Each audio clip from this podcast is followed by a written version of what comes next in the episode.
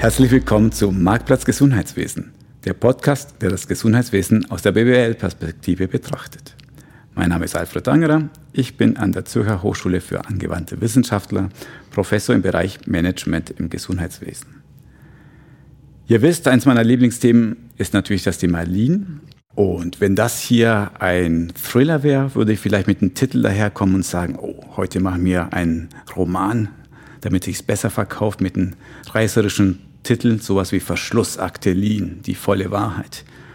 Und habe entsprechend einen großen Kenner der Thematik Lean hier im Haus eingeladen, nämlich Patrick Betz. Herzlich willkommen, Patrick. Vielen Dank für die Einladung, Alfred. Also, Patrick, du bist ein langjähriger Lean-Berater.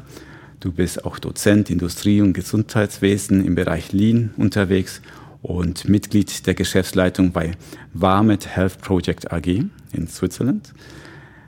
Neulich beim dritten Glühwein, da fiel auch das Wort Grand Seigneur des Lean Managements. da freut es mich sehr, dass du hier da bist und als Grand Seigneur musst du natürlich uns schon noch drei andere Fakten zu dir erzählen. Bitte schön. Boah, ich bin Grand Seigneur, ich bitte dich. Das habe ich noch vor mir. Also gut, Fakt eins. Ähm, obwohl ich, also ich habe extra für heute nachgezählt, obwohl ich 52 gelesene Lean-Bücher in meinem Regal habe, und obwohl ich in den letzten zehn Jahren über 750 Verantwortungsträger im Schweizer Gesundheitswesen äh, mit Lean in Schulungen und Studiengängen in äh, Kontakt gebracht habe, sehe ich mich immer noch als Anfänger und glaube, wir stehen noch ganz am Anfang einer Reise in diesem Land. Wahnsinn. 750 Menschen und wie viele Bücher? 52. Dabei bräuchte es nur zwei, aber ich sage nicht, welche zwei. Ja, da steht Angerer drauf, aber das ist jetzt zu frech. Also das mit den Fakten hast du ernst genommen, aber es war bisher nur ein Faktum, richtig? Ja, genau. Es geht noch weiter. Also Lean erkläre ich am besten an Beispielen aus anderen Branchen oder auch aus dem äh, Privatleben. Davon wird nachher vielleicht noch die Rede sein. Das Schöne ist, wenn man Lean erklären will, dann kann man auch mal das Gefilde verlassen, in dem man sich sonst so aufhält. Und der dritte Fakt ist, ich bin selbst nach über zehn Jahren mal wieder Student. Seit gestern bin ich am MIT in Boston und inspiriert übrigens durch dich und deinen Podcast mit Christoph Vetterli zum Thema Design Thinking äh, mache ich dort jetzt einen, einen CRS, so, so to speak, äh, im amerikanischen Gefilde zur Adaption von äh, Design Thinking und Lean im Gesundheitswesen. MIT hört sich gut an. Also ja, cool, in, die Ingenieursseele. Bin mal gespannt, ja, ja. was du da erzählst davon. Ja, sehr spannend. Ich glaube, ihr sollt noch ein Wort zu deiner Firma verlieren, die Pharmet Health Project Schweiz AG. Wer ist das überhaupt? Ja, ein äh, Riese, den keiner kennt, würde ich fast schon sagen. Die Vamed ist Teil der Fresenius, also einem großen Gesundheitskonzern mit über 300.000 Mitarbeitenden. Wir als Vamed haben knapp 18.000 Mitarbeitende weltweit. Wir beschäftigen uns mit der Ideenentwicklung von Spitalprojekten. Je innovativer, desto besser über die Planung, den Bau, die Ausstattung und bis zum Betrieb. In der Schweiz sind wir am bekanntesten wahrscheinlich durch den Betrieb unserer drei Reha-Kliniken in Seewis, Dusnang und Zielschlacht. Aber weltweit haben wir dieses Jahr dann ja, bald 1000 Spitalprojekte realisiert, von Gabun bis Kanada. Okay, also das Thema Bau und Lean, vielleicht kommen wir auch noch dazu. Lass uns mal erstmal über deine persönliche Lean Journey reden. Hast du selber gesagt, du bist noch am Anfang einer Reise, langen Reise. Ja. Aber wie bist du überhaupt zu dem Thema Lean Management gekommen? Also vielleicht erstmal, ich bin zum Gesundheitswesen gekommen durch meine Ausbildung zum Rettungssanitäter. Das ist spannend. Rettungsdienst arbeitet, glaube ich, schon seit äh, Jahrhunderten Lean, seit es ihn gibt. Entstanden aus der Triage, einem Wort, was heute ganz äh, oder jetzt aktuell gerade sehr viel besetzt durch die Medien geistert. Dort habe ich schon erfahren, was es heißt, mit einem schockraumpflichtigen Patient in ein Spital zu kommen, mit äh, Sondersignalen, mit Blaulicht und im Spital dann auf den behandelten Arzt zu warten im Schockraum. Das war mein erster Kontakt, wo ich dachte, hey, das kann doch nicht sein, dass wenn man hier wartet auf äh, die wichtigste Kompetenz, die man braucht, äh, um einen schockraumpflichtigen Patient zu behandeln. Habe dann aber nach der Ausbildung relativ rasch meine Fachmatura nachgeholt und bin dann studieren gegangen nach Deutschland, nach Berlin äh, und habe Wirtschaftsingenieurwesen studiert. Sehr sympathisch. Gell?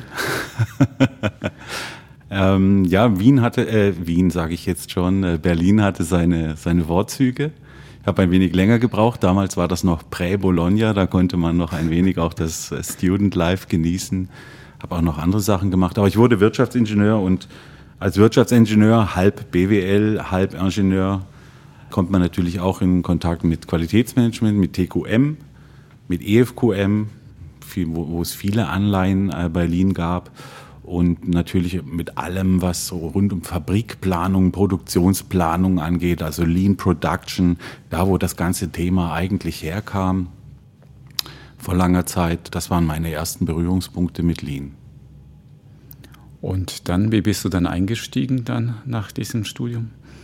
Auch noch nicht in Lean. Also ich wurde, bin danach zurück in die Schweiz gekommen, war bei der ABB Innovationsingenieur und das Spannende fand ich gleich im Rahmen des Einführungstags wurde ich an eine Tafel gebracht, an eine große Wand, wo es hieß, hey, du bist neu, du hast die Außensicht. Wenn du einen Vorschlag hast, was wir hier besser machen können, da ist ein Kärtchen, hängst dahin. Wir treffen uns alle zwei Wochen am Freitag und besprechen das und schauen, was wir damit machen. Also ein Kaisenwort, ja. Und das, ich meine, man muss sich das auf der Zunge zergehen lassen. Du bist ja der grüne, äh, der grüne Jüngling, der da ankommt. Und dann kommen die erfahrenen Ingenieure und sagen, mhm. hey, das ist ja super, dass du von außen kommst. Hilf uns zu verstehen, was wir hier falsch machen. Also das sagt schon mal sehr, sehr viel über Lean aus. Diese Philosophie, ich meine, hattest du das im Studium schon so wirklich verstanden, dass das so Teil des Ganzen ist? Oder wurde dir erst da bewusst, oh Mensch, hier geht es ja um mehr als nur um irgendwelche komischen Werkzeuge? Also bei der ABB war das seinerzeit, das war 2006, also auch schon einige Zeit her, war das durchaus philosophischer als im Studium. Im Studium ging es wirklich darum zu rechnen. Ja, also wenn du zwei Produktionsstränge hast äh, und so am Ende kommen die zusammen und es, es entsteht ein Produkt, was passiert, wenn du eine Maschine optimierst? Welchen Output hast du, welche Veränderungen im Output hast du, wenn du diese eine Maschine optimierst. Meinetwegen macht nach allen äh, Werkzeugen des Lean-Managements und der Output am Ende ist nicht verändert, weil sämtliche anderen Umprozesse nicht funktionieren.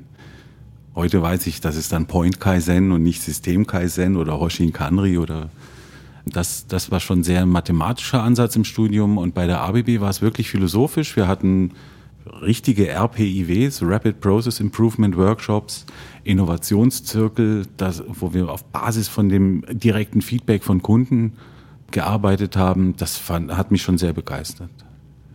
Jetzt müssen wir den Bogen schließen von du optimierst welche Maschinenproduktion zu jetzt im Spitalwesen. Also wo kommt da das Thema Gesundheit in deinem Leben her?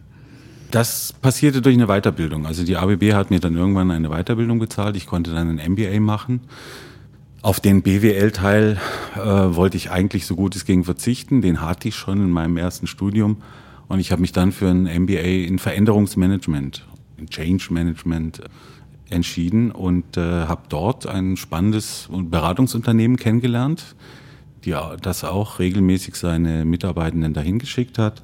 Und dann landete ich mit dem letzten Tag des MBAs äh, bei einem Beratungsunternehmen, was sich dann das Lean-Thema angeschnallt hat, wo eine große Autonomie herrschte, das zu probieren, was in der Industrie verhebt und mal zu schauen, klappt es auch im Gesundheitswesen? Wo sind Best Practice? Wie bringen wir das auf die, auf die berühmte Straße in der Schweiz? Und wo hast du es das auf die Straße gebracht als erstes? Also als erstes haben wir mal viel uns darüber ähm, informiert, was andere falsch gemacht haben auf diesem Weg der Adaption von Lean aus der Industrie ins Gesundheitswesen. Man muss ja nicht alle Fehler nochmal selber machen. Das ist so der eine, die eine Geschichte, dass man zuerst mal schaut, was verhebt in der Industrie und wie könnte das im Gesundheitswesen verheben. Und die zweite Sache ist, wie verhebt es in der Schweiz, wo das Gesundheitswesen nochmal ganz anders funktioniert, als da, wo seinerzeit die Best Practices waren das war dann an der US-amerikanischen Westküste. Wir haben damals mit kleinen Kantonsspitälern angefangen, mal schauen, wie kann man die Zeit der Pflegefachpersonen am Bett erhöhen von äh, durchschnittlich damals 17 Prozent, erstaunlicherweise 17 Prozent auf, auf dann mehr als 50, 60 Prozent. Und irgendwann entstand dann auf diesem Weg auch der Pflegewagen, der heute doch in den meisten Spitälern gang und gäbe ist. Und das ist für mich natürlich besonders spannend zu hören, diese Pionierzeit. Und du hast ja selbst gesagt, oh, wir wollten Fehler vermeiden. Vielleicht habt ihr sogar Fehler gemacht. Deswegen, Klar. Obwohl der Podcast noch gerade gestartet ist, möchte ich schon diese Frage stellen. Was würdest du heute da anders machen? Was waren das für Fehler, die andere oder vielleicht sogar ihr gemacht habt? Das ist natürlich eine spannende Frage. Die wesentlichen Fehler liegen eigentlich darin, dass äh, ein, ein, ein kulturelles Novum entstand, was nicht an allen Stellen richtig aufgenommen wurde. Kulturelles Novum, spannendes Wort, bedeutet eigentlich, hey, wir probieren mal bei dir, liebe Pflegefachperson. Was passiert, wenn wir das und das mal probieren? Ja? Wollen wir das mal ausprobieren? Wollen wir das mal durchführen und dann checken, ob es gut ist? Und wenn es gut ist, dann behalten wir das bei. Wenn es nicht gut ist, verwerfen wir das wieder. Diese Verwerfungskultur, diese auch Fehlerkultur und die Toleranz gegenüber Fehlern war jetzt nicht oder ist, ist bis heute nicht äh, überall ausgeprägt. Also das Scheitern als Teil der Lösung ist einfach bis heute viel zu wenig toleriert. PDCA. PDCA schnell hingeschrieben, ja, Plan, Do, Check, Act. Ähm, äh, das Technische überhaupt kein Thema, aber Sagst du, damals waren die Leute noch viel weniger bereit als heute, so für Fehler, also eine Fehlerkultur zu verstehen? Auch deswegen, weil medizinische Fehler können natürlich nicht akzeptiert werden, aber Prozessfehler oder Experimente. War da das Problem, dass man das miteinander vermischt hat oder was waren die Hauptursachen damals? Es war vielleicht auch eher eine Anspruchshaltung, dass wenn jetzt eine externe Expertise eingeholt wird, also es war ein Beratungsunternehmen, dass dort dann auch gleich die pfannenfertige Lösung mitkommt. Und die pfannenfertige Lösung ist nie invented here, sondern ist immer not invented here. Und wenn man nicht selber an dieser Lösungsfindung beteiligt ist und mit auch seine Ideen einbringen kann und die Ideen dann nachher an dem sich verändernden Konstrukt, an den veränderten Abläufen, an den veränderten Prozessen sieht, was man selber beigetragen hat, dann kommt es einfach zu sehr von außen und es ist extrinsisch und äh, zu wenig das Eigen, das Eigen erreichte. Was waren das eigentlich für Spitäler damals sich darauf eingelassen haben? Weil heutzutage ist ja relativ einfach. Jetzt kann man ja auf x Häuser verweisen und sagen, naja, Lean haben schon Dutzende implementiert. Ja, ist es so. Und damals, wie hat man den allerersten überzeugt? Also die allerersten Spitäler, vielleicht kommen die aus deiner Hand. Wie hat man damals tatsächlich Leute gewinnen können? Also das, das erste Spital, ich erinnere mich, das war wirklich ein CEO, der, der gesagt hat, also top-down, ähm, macht mal. Hier habt ihr Autonomie, hier habt ihr eine Station, die ist mittlerweile, äh, die ist äh, noch geschlossen, die wird bald äh, geöffnet. Versucht doch mal eure Ideen dort umzusetzen. Ja, das war also wirklich dieser, dieser klassische Top-Down-Ansatz, an dem wir dann geübt, gelernt haben und das bis heute sehr gut dasteht kaum Fluktuation hat, höchste Mitarbeitendenzufriedenheit, höchste Patientenzufriedenheit. Ähm, das hat verhoben und es war wie ein Startschuss für die Erfolgsgeschichte dieses, dieses Worts, das ja aus der Industrie kommt und in der Industrie wirklich tot ist. Du weißt, was ich meine, Alfred. In der Industrie ist das Wort Lean einfach ein, ein, ein Reizwort, aber im Gesundheitswesen ist es gelungen, durch gute Projekte dieses Wort positiv zu besetzen. Da warst du ja noch als externer Lean-Berater unterwegs. Ich weiß aus deinem Privatleben, da hast du mal den Shift gewagt und bist dann im Spital, hast du dann als Angestellter eines Spitals gearbeitet. Was hat sich dadurch verändert, wenn du auf einmal im Haus bist und nicht äh, als Externer daherkommst und Lean umsetzen willst? Ja, das Spannende ist, als, als Berater hast du ähm, so einen gewissen Bonus. Du stehst äh, nicht auf der Payroll, sondern du bist Cash Out. Ja? Also das, am Ende geht gleich viel Geld raus, beim Berater vielleicht noch etwas mehr, als wenn du angestellt bist. Aber das Cash Out, das ist das, wo es ein äh, Budget für braucht, ein, ein Investantrag und ähm, du hast die Management Attention. Also sorry für diese Anglizismen und das BWL-Wording, aber wir sind ja hier an der ZHW, ja? Easy, easy. Okay. Go on. Also du hast, du hast dieses Cash-out an den Berater, das heißt, du hast automatisch die äh, Management Attention, die Geschäftsleitung will dabei sein, treibt die Veränderung mit, ist motiviert, vielleicht nicht aus den richtigen Ursachen motiviert, aber sie ist motiviert und du hast eine gewisse Macht, wenn du es gut machst.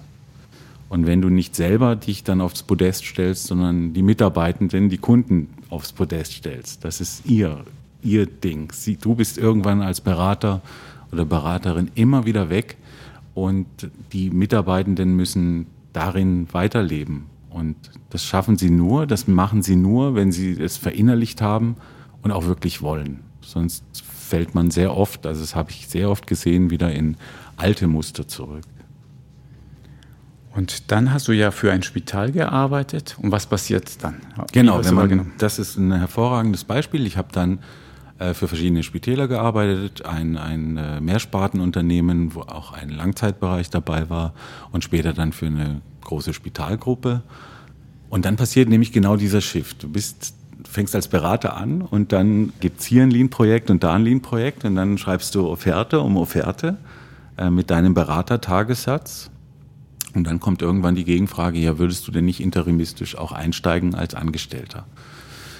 Wenn man das dann tut, also wozu ich Ja gesagt habe, dann wanderst du von diesem Cash-out auf die Payroll.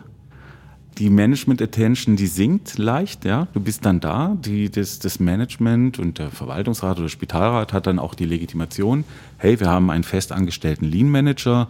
Wir sind Lean. Steht ja auch in unserer Strategie, die wir in irgendeinem schönen Berghotel äh, entwickelt haben.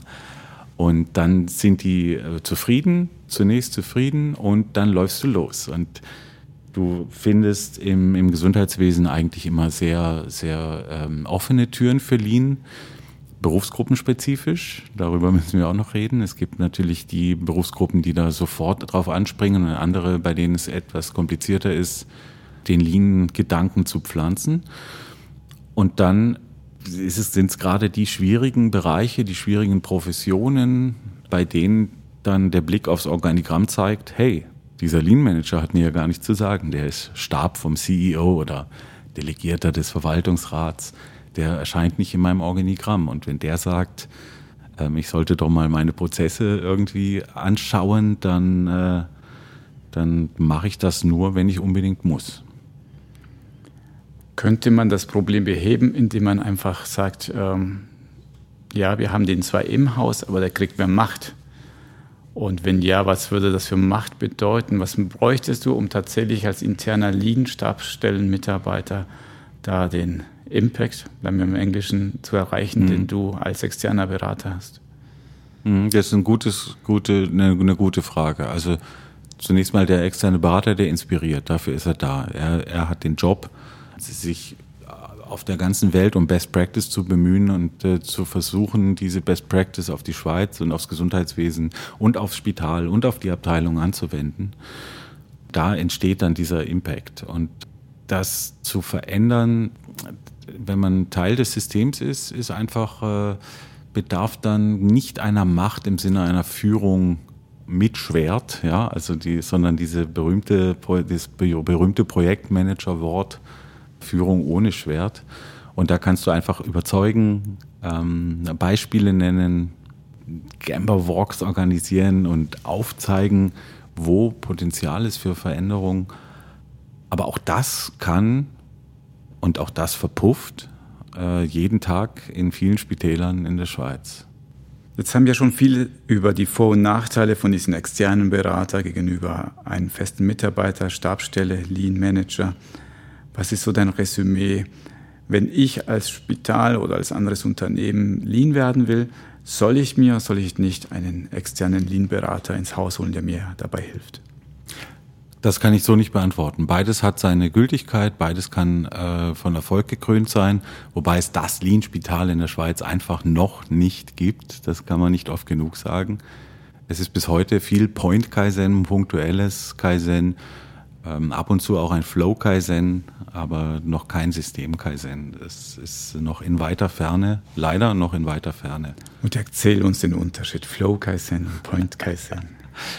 ja, das ist das, was ich vorhin ähm, ähm, an dem Produktionsbeispiel genannt habe. Ich habe mit meinen Studierenden das gerade letzte Woche gemacht anhand eines Wohnmobils, was wir zusammenbauen in einem, in einem äh, Spiel. Wenn dort die, die Innenausstattung sich verbessert und verbessert und verbessert. Also die Abteilung, die für die Innenausstattung zuständig ist. Wenn aber dann das zuliefernde Werk es nicht schafft, qualitativ hochwertige Fahrgestelle zuzuliefern, dann bleibt die Ausbringungsmenge dasselbe.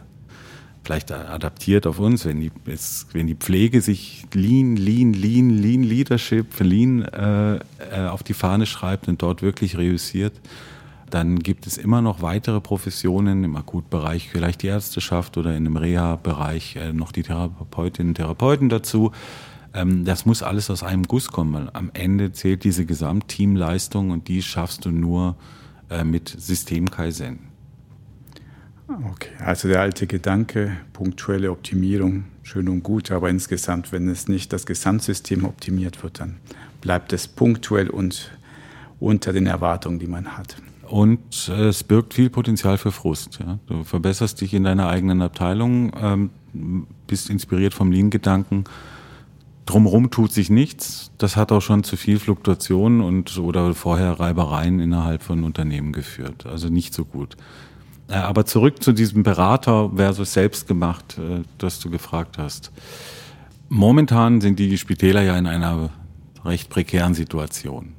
Also das merke ich auch jedes Mal, wenn ich, äh, ich habe nebenbei noch einen, einen, einen Lehrauftrag, äh, jeden, jeden Freitag, jeden Samstag, wenn ich dort über Zoom mit den Leuten äh, in Kontakt komme, merke ich, wie die auf dem Zahnfleisch laufen. Also das ist aber eine Momentaufnahme. Irgendwann wird das vorbei sein.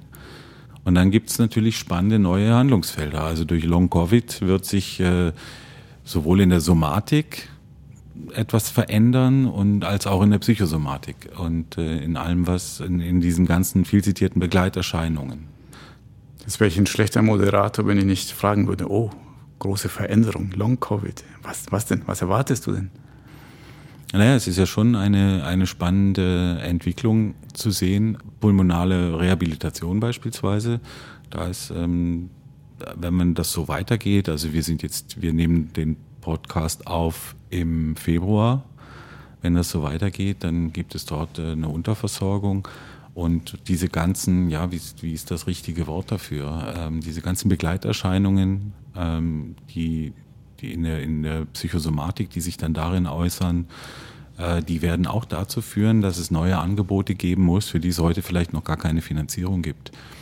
Und dort sind vielleicht andere Orte auf der Welt schon weiter, die sich darüber früher Gedanken machen als wir. Und die Aufgabe des Beraters wäre es dann, sich diese Best Practice zu holen, zu adaptieren und dann die Beratungsleistung in der Schweiz auch zu erbringen. Das schafft kein interner Lean-Berater, sich dann vor Ort zu gehen und zu schauen, äh, wie machen das die Amerikaner oder die Chinesen oder die Engländer oder die Dänen oder die viel zitierten Schweden. Lass uns mal ein kleines Spiel spielen. Nämlich, ich bekomme ja sehr häufig auch zum Thema Lean Fragen ähm, und manchmal auch Thesen an den Kopf geworfen. Und ich mache es mir heute leicht, nämlich ich möchte die Thesen mit dir diskutieren. Wenn ich schon hier den Grand Seigneur habe aus dem Bereich Lean, dann möchte ich auch mal folgende Thesen mit dir challengen. Ja. Also, unter anderem auch in meinen Kursen sitzen ja nicht immer und ja leider zu selten die wirklich die ganz Top Manager aus den Kliniken, sondern das ist solides unteres, mittleres Management und hören sich Lean an und denken sich, ach, das ist doch eine feine Sache, mache ich bei mir. Und die Hoffnung ist, wenn so ein, sagen wir mal, unteres Management mit seinem Team in seiner kleinen Abteilung Lean-Projekte macht, dann spricht sich das rum, dann wird es größer und irgendwann erfasst der Geist die ganze Klinik und es hüpfen alle fröhlich um den Baum und sind lean. Jetzt habe ich schon ein bisschen ins Lächerliche gezogen, aber ernsthafte Frage, kann das klappen von unten nach oben, so eine Bewegung? Äh, dafür gibt es bisher keinen Beweis. Es ist Point Kaizen, das ist genau das, was wir gerade besprochen haben. Es hilft schon, aber es ist nicht ganzheitlich. Der Gesamtoutput sozusagen ändert sich dadurch kaum. Das stimmt, aber vielleicht könnte man ja argumentieren, jetzt habe ich eine Abteilung, nehmen wir mal das Labor im Spital mhm. optimiert mhm. und natürlich, wenn ein Notfall vorher und die Bettenklinik hinterher nicht äh, mitmachen, das bleibt das Point Kaizen, aber vielleicht werden die inspiriert und optimieren sich und am Schluss kriege ich doch den schönen Fluss. Mhm. Tagträumerei? Tagträumerei, ah, ja, ich habe es noch nicht so erlebt, dass wirklich da so eine Root äh, ähm, äh, Rootgrass Movement äh, jemals zum Fliegen gekommen ist, auch weil sich äh, im, oftmals eine Profession findet, die das dann vorantreibt. Und bei allen anderen Professionen ist es dann wieder not invented here. Ja, das ist so ein Pflegeding. ach, dieses Lean ist ein Pflegeding, habe ich sehr oft gehört. Ähm, Gibt es meines Wissens in der Schweiz noch nicht. Okay, dann ein anderer Versuch, wenn schon nicht äh, bottom-up, dann top-down. Mhm. Klappt das, dass ich sage, wir machen das generalstabsmäßig, nämlich es gibt, ich heuer jetzt Berater oder in, installiere ein paar Lean-Stabstellenmenschen bei mir. Ich schnapp mir die Willigen, ich schnapp mir dort ein Leuchtturm, mache den Leuchtturm und dann rolle ich das aus auf mein gesamtes Spital.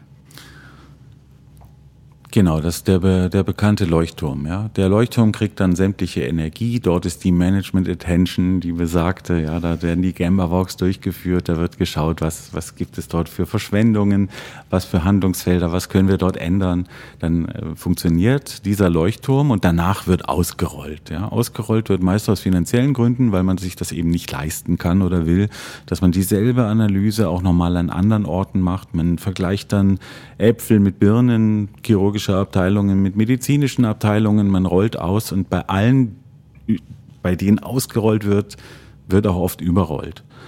Und das ist dann auch wieder, das kommt von oben, das ist nicht selber gemacht und ich, ich bin wirklich ein Befürworter. Ähm, jetzt wird es kostspielig, wenn man das mit Beratern lösen will, der Analyse in jeder einzelnen Abteilung. Denn jede einzelne Abteilung hat ihren Mikrokosmos und ihren, ihre Mikrokultur, die zwingend zu beachten ist, wenn man dort Lean ausrollen will. Vielleicht ist für die eine Abteilung ein, ein, ein, völlig anderes Tool notwendig als für die andere Abteilung.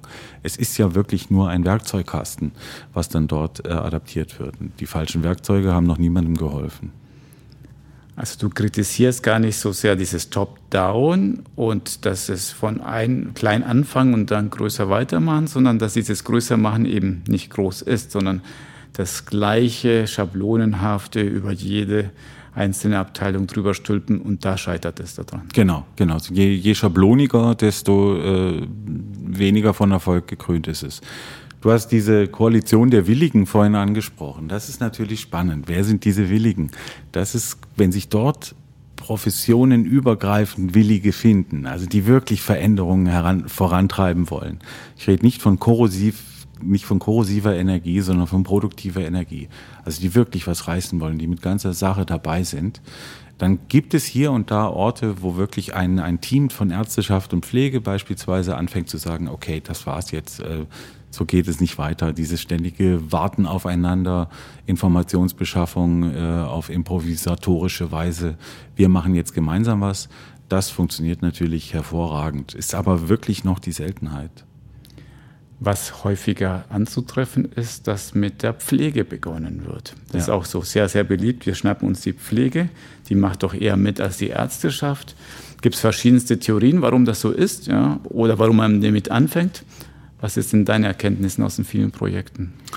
Ja, das stimmt schon. Also die Pflege ist da, glaube ich, sehr weit. Ähm, das hat auch seine Daseinsberechtigung. Die Pflege ist die größte Berufsgruppe im Akutbereich. Und deswegen ähm, auch monetär natürlich ähm, eher dafür empfänglich, äh, wenn der Finanzchef dann, äh, dann irgendwann mal Gedanken hegt, dass man das bei der Pflege auch aus monetären Gründen machen könnte, dann sind, äh, ist er natürlich dann dabei und spricht das Budget. Wenn man dann vor zehn Jahren kein gescheites Skill-Grade-Mix-Projekt durchgeführt hat, dann gibt es da auch noch vieles zu holen. Also Stichwort Hotellerie. Essen servieren statt Essen bringen, das, das stimmt schon alles. Aber dann bleibt es halt dieses Pflegeding. Oftmals bleibt es dieses Pflegeding. Lean ist was für die Pflege. Und deswegen propagiere ich eigentlich bei einer ganz anderen Profession anzufangen. Bei der Ärzteschaft. Bei der Ärzteschaft. Bei der Ärzteschaft. Okay. Es gibt eine, soll jetzt nicht diskriminierend klingen, aber es gibt eine nachwachsende Generation an, an, an Verantwortungsträgern innerhalb der Ärzteschaft, äh, leitende Ärzte, Chefärztinnen, äh, Klinikdirektorinnen, die dieses Lean-Thema ähm, irgendwo aufgeschnappt haben. Es ist bis heute nicht Teil des Curriculums, äh, wenn du Humanmedizin studierst. Leider. Eine Schande. Ja, eine Schande. Vielleicht solltest du da mal ein Co-Engagement mhm. in Betracht ziehen. Ähm, da gibt es wunderbare Beispiele. Ich kenne da zum Beispiel einen Chefarzt, Lean, der, der wirklich das von Haus aus verinnerlicht hat und der also diese Faulheit eben nicht abend da zu, abends da zu sitzen und Berichte zu schreiben oder nicht diesen ständigen Austrittsberichtsloop dem, mit dem, mit dem, mit dem äh, vordergründigen Argument des Teachings, ausdrucken, korrigieren, per Hauspost verschicken, ausdrucken, korrigieren, per Hauspost verschicken, hin und her machen will, sondern der will abends nach Hause gehen. Und das ist schon ein, ein, ein, guter Vorsatz, abends zeitgerecht nach Hause zu kommen. Besteht nicht die Gefahr, wenn ich mich jetzt auf die Ärzte stürze, dass das gleich jetzt umgekehrt äh, passiert, nämlich, oh, da sagt die Pflege, das ist ja dieses Ärzte-Ding, dieses Lean, damit haben wir doch in der Pflege nichts zu tun. Das will ich hören. Also ich glaube, dass äh, die meisten Pflegefachpersonen, die jetzt hier gerade zuhören, das sich wünschen würden. Das Lean-Thema ist einfach sehr dankbar bei der Pflege. Das ist hoch etabliert. Das ist jetzt mittlerweile seit zehn Jahren äh, werden die Tools verfeinert äh, und äh, es ist ein Tool-Ansatz, es ist ein Point-Ansatz, ja sicher, aber ähm, man rennt damit die berühmten offenen Türen bei der Pflege ein. Ich glaube, die Gefahr besteht nicht. Also die Koalition der Willigen, wer hört sich jetzt an? Pflege macht eh mit, äh, die jungen Ärztinnen und Ärzte schnappen. Wir haben bisher die anderen Berufsgruppen überhaupt nicht erwähnt, so eine Administration, Logistik, Therapeuten und wer noch alles da mitmacht in einem Spital. Ja. Spielen die keine Rolle, kleinere Rolle? Nun, wir haben jetzt viel über ein Akutsetting geredet, wo Pflege und Ärzteschaft so die, die, die Player sind, die wirklich in den, in den Kernprozessen, beim bin ja hier an der ZHW, da kann ich den Porter zitieren, äh, unterwegs sind und nicht in den Supportprozessen. Ähm, je mehr man dann in Postakut kommt, in den Reha-Bereich, da sind, ist natürlich die dritte Profession, also gerade stationäre Reha äh, mit der dritten Profis, äh, Profession der Therapeutinnen und Therapeuten, nochmal eine ganz andere Herausforderung, aber gleich offen wie die Pflege. Oftmals ja im Akutspital hier und da ein bisschen stiefmütterlich behandelt und im Reha-Bereich dann in gleicher Ausprägung wie Ärzteschaft und Pflege und dort funktioniert das hervorragend. Da habe ich jetzt schon ein paar Mal wunderbare Beispiele gesehen. Was die Administration angeht, das ist wirklich noch eine, eine, eine, nennen wir es mal grüne Wiese. Mit viel Potenzial nach oben. Mit viel Potenzial und viel Sand. Genau, also das ist einfach so, die, die, die, ähm, die Administration ähm, mag natürlich solche Tools wie 5S, ja, wo dann am Ende schön der Schreibtisch sortiert ist, aber am Ende ist dann immer noch das, der papierbasierte Prozess äh, und der braune Umschlag mit den Löchern für die Hauspost.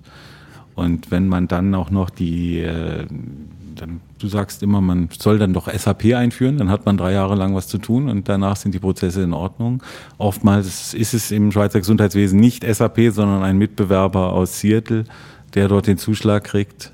Und wenn das dann noch getrieben wird von der Administration, dann werden papierbasierte Prozesse oftmals einfach digitalisiert statt dass sie vorher, vor der Digitalisierung, was ohnehin immer eine Herausforderung ist, erstmal optimiert werden. Also ich sage das aber mit den Augenzwinkern. Ja. Also hoffentlich hat mich keiner ernst genommen. SAP einführen, dann wird die Welt wieder gut. Das wäre zu schön. Jetzt hast du das Thema Werkzeuge schon erwähnt. Bleiben wir doch mal dabei. Ähm, einerseits jeder Lean-Guru wird ja erzählen, ah, Mensch, das Thema Werkzeuge, das ist so missverstanden worden, nämlich Lean ist eine Philosophie, Lean ist viel mehr als ein Werkzeugkasten. Andererseits, was ich von dir vor ein paar Jahren hast du gesagt, wir sollten dankbar sein, dass wir Werkzeuge haben, weil es ein niederschwelliger Eintritt ist, weil mhm. es etwas Anfassbares ist. Stehst du immer noch zu der Aussage? Dazu stehe ich immer noch. Also das ist der Hands-on-Ansatz, mit einem Werkzeug anzufangen. Da habe ich natürlich auch eine Entwicklung hinter mir. Der Berater oder die Beraterin fängt natürlich mit der Philosophie an, weil dann kann man dann gleich Programme starten statt Projekte. Ähm, aber wenn wirklich so die erste Analyse, es gibt einfach ein, zwei Tools, die, die verheben überall, ob es jetzt im, im Job ist oder auch im Privatleben, die musst du einfach mal durchführen und dann, dann merkst du relativ rasch, wie gut sie funktionieren. Allen voran ein temporär aufgehängtes Kaizen-Board verbunden mit der Verbindlichkeit, sich der Vorschläge, die dort entstehen, auch anzunehmen und sie umzusetzen oder zu prüfen, zumindest die Umsetzung zu prüfen und dann gemeinsam zu entscheiden oder gemeinsam zu verwerfen. Äh, oder ein Gamba Walk, das ist einfach unglaublich spannend oder einfach auch mal nur messen. Ja? Was, was passiert hier wirklich? Was ist außerhalb dessen, was wir wahrnehmen? Was ist die, was ist die Realität? ich finde Kaizen-Board oder überhaupt Kaizen-Runden und das passende Werkzeug, das finde ich auch noch ein super Einstieg, den ich immer wieder empfehle. In letzter Zeit beschäftige ich mich auch viel mit Simulation, computerbasierte Simulation, wo ein anderer Vorteil entsteht, nämlich ähm, Magie der Zahlen, Magie der Statistik. Hm. Sachen, wo man nicht sagt, ach, das ist doch trivial, das hilft uns nicht. Ist das nicht vielleicht auch ein Problem bei diesen ganz einfachen Lean-Tools, Camberwalk? Wir gehen hin und schauen uns das an. Uh, das ist doch ganz, ganz uh, viel zu einfach, kann doch jeder trotteln. Ja, Lean hat schon ganz schön viel mit gesundem Menschenverstand zu tun, ja. Äh, diese Simulation, die du ansprichst, das ist natürlich was Spannendes. In der Industrie seit auch wieder seit Jahrzehnten eigentlich in, in Betrieb. Ich habe auch während des Studiums dort äh, etwas äh, in, in, in eine Ursprungslösung kennengelernt.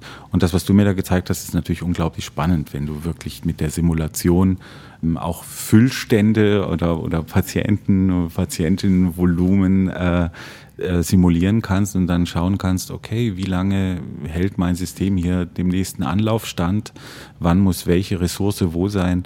Also das ist, das ist wirklich, das ist wirklich cool und aber schon ein bisschen High-Level. Damit einzusteigen, verhebt bei einem Techie, ja, aber noch nicht bei den äh, Menschen, die, die am Bett Gutes tun. Ja. Und das darf man nie vergessen, die Herzen zu erobern. Und Eigentlich musst du beides. Win the Princess und Slay the Dragon, ja, beides. Okay, den Spruch kannte ich nicht, muss ich nur verdauen. Die Lücke, solange ich nachdenke, nutze ich für die nächste Frage, nämlich wer in meiner Organisation, nehmen wir an, wir haben 1000 Mitarbeiter, Mitarbeitende in meiner Klinik, wer muss denn in die Lean-Schulung geschickt werden? Wo reicht es, eine E-Mail zu schicken? Wer muss da wirklich mal wochenlang mal so einen Lean-Kurs vielleicht bei dir besuchen? 1000. 1000. 1000. 1000 sollen zu dir kommen in den Kurs. Naja, oder zu dir, ja. Oder, oder zu anderen Bildungsorganisationen, äh, die nein, nein, hier keine Rolle spielen sollen. Die genau. kommen dann entweder zu dir oder zu mir. Ich mache das ja äh, momentan nur noch auf ganz kleiner Flamme. Ich habe ja die Farmed. Ich denke, äh, für jeden ist was drin. Man kann das zielgruppengerecht machen. Äh, eine eintägige Schulung, einwöchige Schulung, ganze CHS, also das die habe ich selber designt in, in Lean Management, in Lean Leadership. Ja, das funktioniert alles, auch meinetwegen stufengerecht. Aber für an einem Tag kannst du schon ganz schön viel vermitteln, wenn du das wirklich gut aufbereitest. Und was vielen Spitälern dann auch immer gut tut, dass man mal einen Tag den Schnauf hat, zusammen in einem Seminarraum zu sitzen, interprofessionell, da sitzen dann Ärztinnen und Pflegefachpersonen, äh, interprofessionell mal an Lean zu arbeiten. Also ich bin ein großer Befürworter dessen, dass möglichst jeder und jede in eine Lean-Schulung sollte. Okay, lassen wir es so stehen. Ganz unparteiisch sind wir nicht, aber ich glaube auch fest ja. daran, auch wenn ich kein Geld damit verdienen würde, dass das das Richtige wäre. Ich brauche mal das Geheimrezept für den Kulturwandel. Nämlich, mhm. was, was wir alle wissen, äh, du, Lean ist eine lange Reise, vielleicht Jahrzehnte und das Schwierige daran ist der Kulturwandel. Und nein, es gibt natürlich kein einfaches Rezept, aber was sind so die, die Lessons learned der letzten Jahre, wenn es um das Thema Kultur und Change geht? Ja, wunderbar. Also das ist eine Steilvorlage. Es gibt ein Tool, was ich, äh, was eigentlich gar nichts mit Lean zu tun hat, was ich in meiner Change-Ausbildung gelernt habe. Und das ist äh, die, die, der Ansatz der organisationalen Energie von Heike Bruch von der HSG. Ich weiß nicht, ob sie dir ein Begriff ist. Natürlich. Und sie hat ähm, das wunderbar runtergebrochen, dass auch ich das verstehe. Ähm, stellt, stellt euch ein Koordinatensystem vor, ja, also was sowohl nach links als auch nach rechts geht und nach oben und nach unten geht. Und auf der rechten Seite sind, ist die positive äh, Ausprägung der Energie und auf der linken Seite die negative Ausprägung der Energie und nach oben die positive, nach unten die negative. Und dann gibt es, jeder von uns kennt die, Menschen mit produktiver Energie, also die hochenergetisch beim Schaffen sind und diese hohe Energie ist auch positiv. Oftmals vielleicht neu im Team, frisch ab Presse, wie man so schön sagt. Das sind die Mitarbeitenden mit der produktiven Energie. Und dann gibt es leider, leider, leider in fast jeder Abteilung auch Menschen oder ganze Abteilungen, die korrosiv sind, das heißt mit hoher Energie negativ. Das erkennt man an so Sätzen wie hier ist doch eh alles und das wird doch eh nicht mehr besser und ich habe mich schon da und dort beworben, ich hau hier ab und so weiter, ja. Und als Führungskraft hast du nämlich, ähm, bist du dann oftmals äh, in so einer Falle. Du kümmerst dich um die Korrosiven und merkst nicht, dass eigentlich diese Produktiven, ja, die mit hoher produktiver, positiver Energie unterwegs sind, dass die eigentlich deine Management-Attention brauchen und dass diejenigen, die diejenigen sind, die das umsetzen. Korrosive Dauermotzer und Meckerer Verantwortung zu geben in so ein Veränderungsprojekt nach dem Motto, du meckerst doch immer, jetzt bist du hier, mach mal dieses Projekt, ja, ja, das sind deine Ziele, do it, scheitert. Das scheitert. Und ähm, gleichwohl wird die Führungskraft, wird viel, viel Arbeitszeit der Führungskraft damit auf gut Deutsch verballert, sich um diese Korrosiven zu kümmern. Lean gelingt mit den Produktiven. Und Lean gelingt auch mit denen, die jetzt ein bisschen weniger Energie haben, natürlich, ja, aber mit den produktiven, mit den positiv energetischen, hochenergetischen Mitarbeitenden, das sind die, wo die Führungskraft den Fokus drauf legen sollte und damit klappen die meisten Lean-Projekte. Das erinnert mich an eine Diskussion, die wir hatten, glaube ich, im Weihnachtspodcast im Bereich ähm, Intrapreneure. Ja. Weil da war ja eine der steilen Thesen, die wir aus unseren Interviews mitgenommen haben, dass da gesagt wurde, eigentlich die Fähigkeit, so Macher zu sein und Macherin, Intrapreneurship, die ist nicht gleichmäßig verteilt, sondern 5% der Leute bei uns im Betrieb haben 80% der mhm. Ideen. Jetzt mal übertragen auf deine Energielevels und auf deine positiven und negativ eingestellten. Heißt das, du würdest empfehlen, mal herauszufinden, wie ist die Verteilung bei mir im Betrieb und tatsächlich diese 5%, ja, wie auch immer das ist, die zu schnappen und die als Treiber zu nehmen und die Macht zu geben und Ideen einfach mal ausprobieren zu lassen. Wenn die Firmenkultur das äh, unterstützt, dann genau ja. Das ist das, was wir vorhin besprochen haben. Die Willigen, ja. Wir nehmen die Willigen, die Veränderungswilligen und, äh, und sie, sie sitzen dann, äh, sie führen dann diesen, diesen Prozess. Ähm, dazu bedarf es aber wirklich einer, einer, einer, einer Firmenkultur der Autonomie, der Sinnhaftigkeit dahinter und äh, der, der, der Möglichkeit dann auch sich weiterzuentwickeln. Du brauchst zwei Sachen. Erstens musst du sie identifizieren, also brauchst du Werkzeuge, das schafft man, das denke ich auch. Mhm. Aber dann brauchst du ja auch eine Rechtfertigung. Warum kommt Frau Müller, obwohl sie ja seit zwei Monaten da ist und nur Assistenzärztin ist, wieso kriegt sie denn die Chance und ich nicht, obwohl ich seit 20 Jahren hier bin, bla bla bla bla. Das ja, erzeugt doch unglaubliche Spannungen. Also das, das sind korrosive Sätze, die du gerade gesagt hast. Beste Beispiele für das, was ich vorhin genannt habe. Ähm, daran haben sich die meisten schon gewöhnt, äh, dass von den Personen, die so reagieren, äh, ständig solche Sätze kommen. Die kann man dann auch ignorieren. Übrigens, diejenigen, die da am größten motzen dann darüber und sagen, sie haben sich schon überall anders beworben, werden innerhalb kürzester Zeit, wenn sie dann wirklich mal gehen, was sie in den seltensten Fällen tun, am neuen Ort genau in derselben Falle landen. Spannende, spannende Forschung, Heike Bruch. Müsstest du vielleicht in die Show Notes packen. Sehr gerne. Jetzt wollen wir noch ein paar Buzzwords hier in unser, unser schönen Podcast reinschmeißen. Agilität. Ja. Das ja. ist ja nicht nur ein Buzzword, da steckt auch was dahinter. Ähm, deswegen die ernste, ernste Frage, nämlich Lean, Agilität, sind das zwei Welten? Kann man die miteinander verheiraten? Was ist deine Einstellung dazu? Also die, das agile, die Agilität oder sagen wir mal agile Vorgehensweisen beim Projektmanagement, die zu verheiraten mit einer klassischen, mit einem klassischen Ansatz funktioniert nicht. Dafür gibt es jetzt schon genug Evidenz, dass wenn man versucht, mal hier in Teilen äh, agil zu sein, also nach bestem Sinne, dass man wirklich eine agile Projektmanagement-Methode mit meinetwegen nach Scrum, mit Sprints und äh, einführt, das funktioniert in den seltensten Fällen, weil eben diese graue Eminenz des Projektleiters oder der Projektleiterin dort nicht stattfindet. Weil sich so ein Team selber organisiert. Das, man kann aber viel daraus lernen, denn die sind sehr, sehr wertschöpfend unterwegs, die agilen Firmen.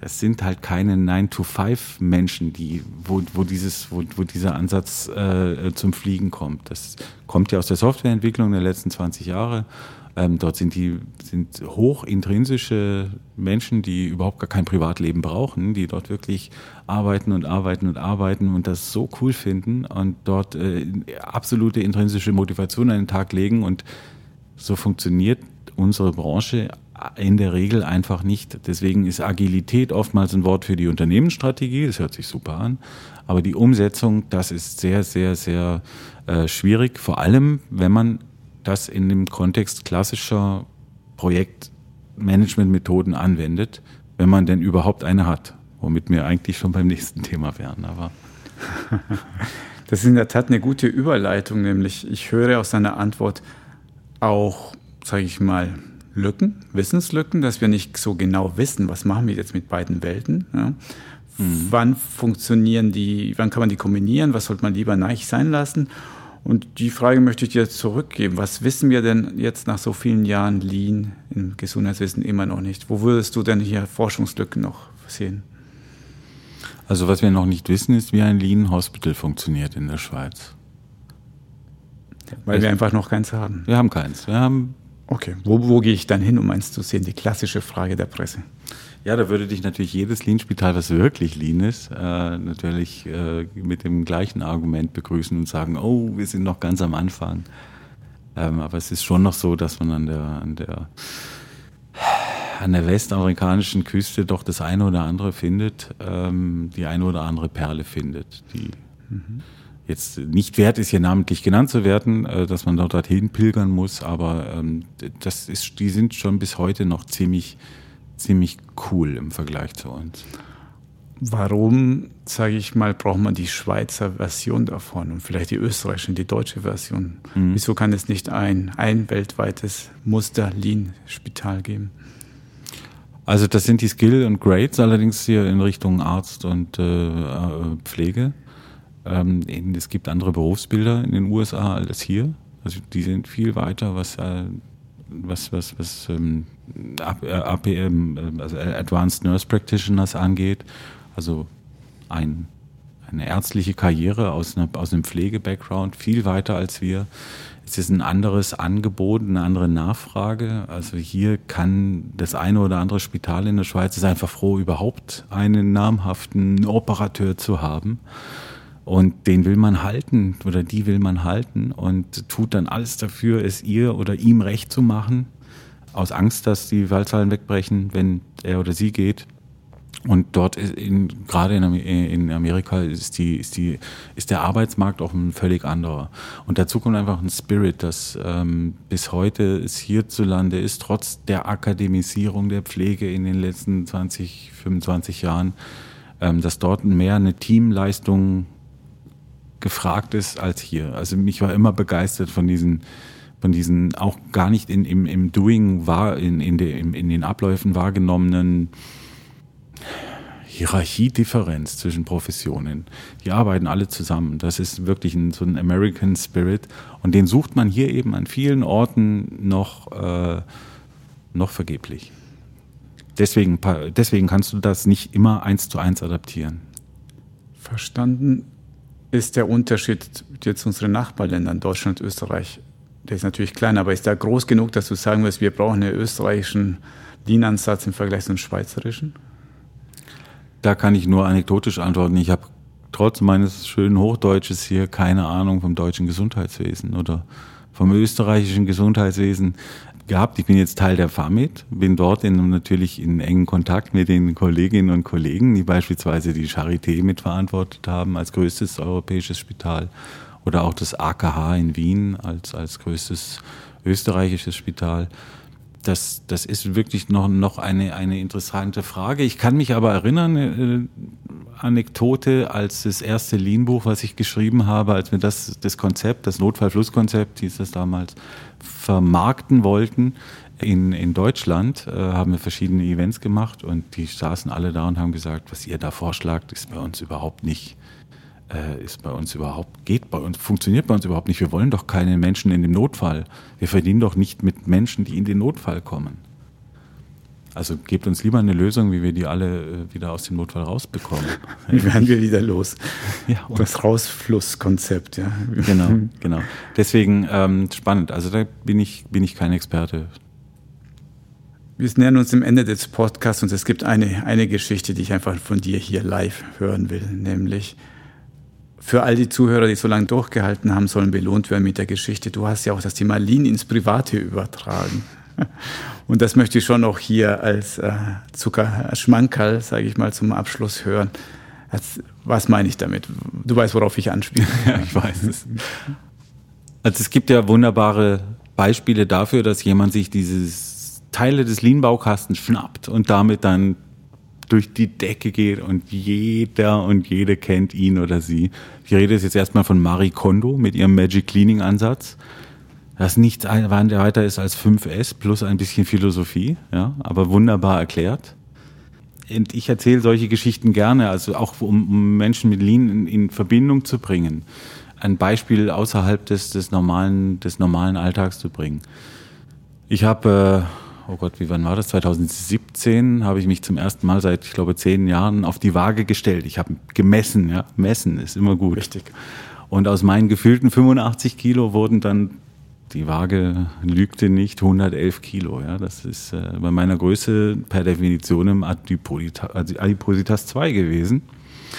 Und das war natürlich dann äh, der absolute Schock. Ja. Und dann habe ich überlegt, ob es Methoden gibt, wie ich mit, die ich bei Lean schon seit, Jahr, seit, seit Jahren propagiere, ja, wo ich die selber anwenden kann bei mir zu Hause. Und ich habe dann mit drei, vier Methoden, allen voran der Visualisierung, der analogen, Alfred, ich weiß, du bist ein Digitalfan, aber der analogen Visualisierung auf einem, auf einem Personal Huddle Board bei mir zu Hause, also wirklich jeden Tag aufgeschrieben, wie viele Kalorien habe ich gegessen, was habe ich verbraucht. Mein, mein Wearable hat mir da geholfen. Was kann, was kann ich verändern? Wann esse ich zu viel, wann esse ich zu wenig? Und habe dann dort mit dieser Visualisierung und diesem Personal Daily Huddle das dann relativ rasch geschafft, dort 40 äh, Kilo abzunehmen. Ja. Das ist ein Erfolg, den kann man wunderbar quantifizieren. Wann kommt das Buch dazu raus, die passend die Bets Diät? Lean with Lean, ja. Ja, ein, ein Buch dazu, Lean with Lean, äh, das glaube ich äh, sprengt den Rahmen. Also wenn eine deiner Zuhörerinnen oder deiner Zuhörer dort äh, ökotrophologisch bewandert ist, dann bin ich gerne bereit, dass wir da mal drüber reden. Ähm, es sind wunderbare Bilder dazu entstanden, die mich bis heute motivieren, auch wieder Visual Management, auch wieder analog an der Wand. Und äh, momentan bei diesen Corona-Pounds kann ich das auch wieder sehr gut gebrauchen. Corona-Pounds, wieder ein schönes neues Wort. Du bist ja ein Freund des Podcasts, deswegen weißt du, was jetzt kommt, nämlich die steile These. Patrick, was hast du uns mitgebracht? Die steile These zum Abschluss. Wer es schafft, in der Schweiz ein wirkliches Lean Hospital, entweder auf der grünen Wiese oder als Transformation auf die Beine zu stellen, der wird diesen Gesundheitsmarkt disruptiv verändern. Disruptiv im besten Sinne. Er oder sie wird erfolgreich sein, hohe Mitarbeitendenzufriedenheit, Patientenzufriedenheit und vor allem und dann auch wirklich sichtbar die Kosten im Griff haben, sodass viele, viele andere ähm, in Erklärungsnot kommen werden. Ich hoffe, dass es in den nächsten vier, fünf Jahren der Fall sein wird, dass so etwas realisiert wird. Patrick, ich danke dir herzlich fürs Gespräch. Merci, Alfred. Das war unsere Folge vom Marktplatz Gesundheitswesen. Kommentare, Lob und Kritik bitte an info@gesundheitswesen.org. Ich danke euch fürs Zuhören und bis zum nächsten Mal.